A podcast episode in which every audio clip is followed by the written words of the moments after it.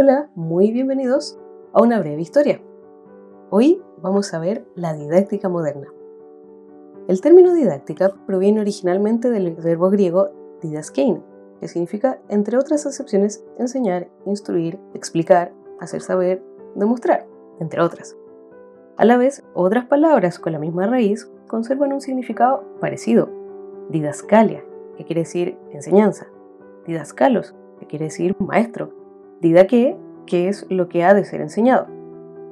El uso actual del término conserva su significado original, tanto si se usa como sustantivo o como adjetivo. En esta última forma nos encontramos con la literatura didáctica que tiene como finalidad enseñar valores en forma de poemas, cuentos, representaciones teatrales, etc. En su forma sustantiva, la didáctica se refiere a algún tipo de conocimiento sobre la enseñanza. De su etimología griega pasó después a la voz latina de dicere, aprender, y docere, enseñar, de donde viene docente, junto con las demás voces que se derivan de ella, tales como disciplina, discípulo, doctrina, entre otras. En el diccionario de la Real Academia Española, el término didáctica aparece como el arte de enseñar y didáctico como perteneciente o relativo a la enseñanza. Este significado en realidad no aparece hasta el siglo XVI, siendo Juan Amos Comenius el que más tarde, en el siglo XVII, y de manera definitiva, le otorga su carácter pedagógico en su obra didáctica magna, surgiendo como disciplina formalizada y estructurada para organizar la enseñanza y su metodología.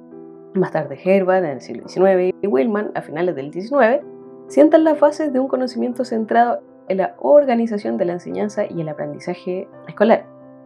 Y aquí es donde nos vamos a detener en una figura desconocida pero fundamental para la formación de esta disciplina, que es precisamente Juan Amos Komensky o en latín Comenius, quien nació el 28 de marzo de 1592.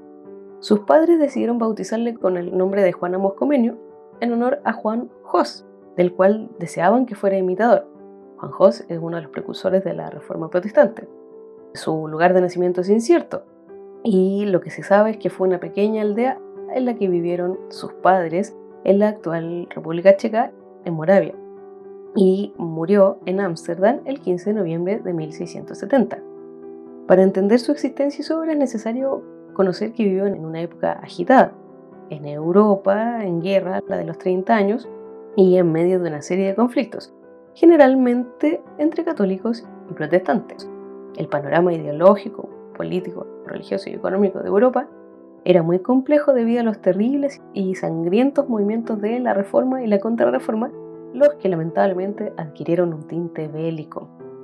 La familia de Cumenus pertenecía a la Hermandad, una modesta iglesia fundada en 1547, o Rejor, seguidor del movimiento basado en las ideas reformistas del sacerdote y teólogo antecitado Jan Haas.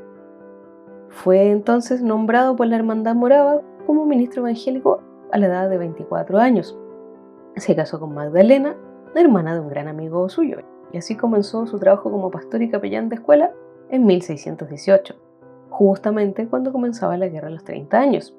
En ese contexto escribió un llamado de los padres al cielo, criticando las grandes desproporciones entre el lujo de la nobleza y la miseria de quienes tenían menos recursos. Hubo muchas reacciones, católicos sobre todo, la orden de los agustinos, y algunos luteranos que le trataron de ateo y le acusaron de corromper a los niños.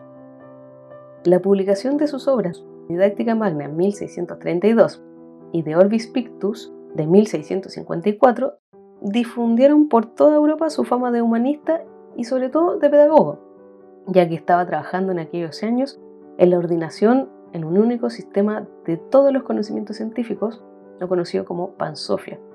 Comenius sostenía que existía una única verdad y, de hecho, decía, la luz de la razón debe someterse en obediencia a la voluntad de Dios. Y él estaba convencido de que una educación completa, integrada, bien dirigida, sería posible lograr que una humanidad más pacífica que acabara con la persecución de las ideas y las guerras. El principal concepto que se aplica para resumir las ideas políticas de Comenius es el de Pansofia, o como él mismo lo expresa en su didáctica magna, en las escuelas hay que enseñar de todo a todos.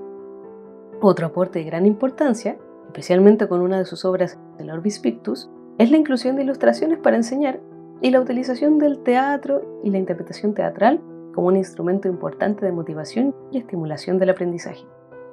El Orbis Pictus, o Mundo en Imágenes, inauguró el tipo de publicaciones que apoyan el texto escrito con ilustraciones. Comenius imaginó una escuela primaria en cada pueblo de Checoslovaquia y deseó que ésta llamara la atención de los alumnos, con árboles alrededor y flores en las huertas.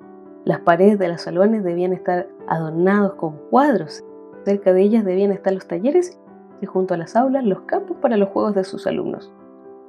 Sus planteamientos sorprenden por el adelantado de su tiempo, aunque no necesariamente para su pertinencia para días como hoy, en que dos de las instituciones fundamentales de la sociedad, la familia y la escuela, están en una aguda crisis.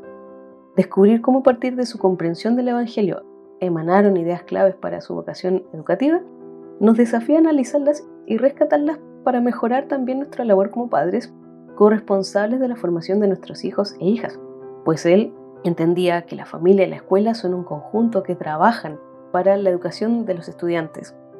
Entonces, en el caso de los docentes, también la invitación es a analizar los preconceptos y prácticas para realizar la gran labor que les ha sido encomendada, confiando en que están enviados por el Creador de todas las cosas. Como él mismo lo señaló, el mismo Comenius, solo toca, por tanto, a los que instruyen a la juventud el sembrar con destreza en las almas las semillas de las doctrinas, regar abundantemente las plantitas de Dios. El éxito e incremento vendrán de arriba. Esta es la breve historia de la didáctica y el tremendo aporte de Juan Amós Comenius.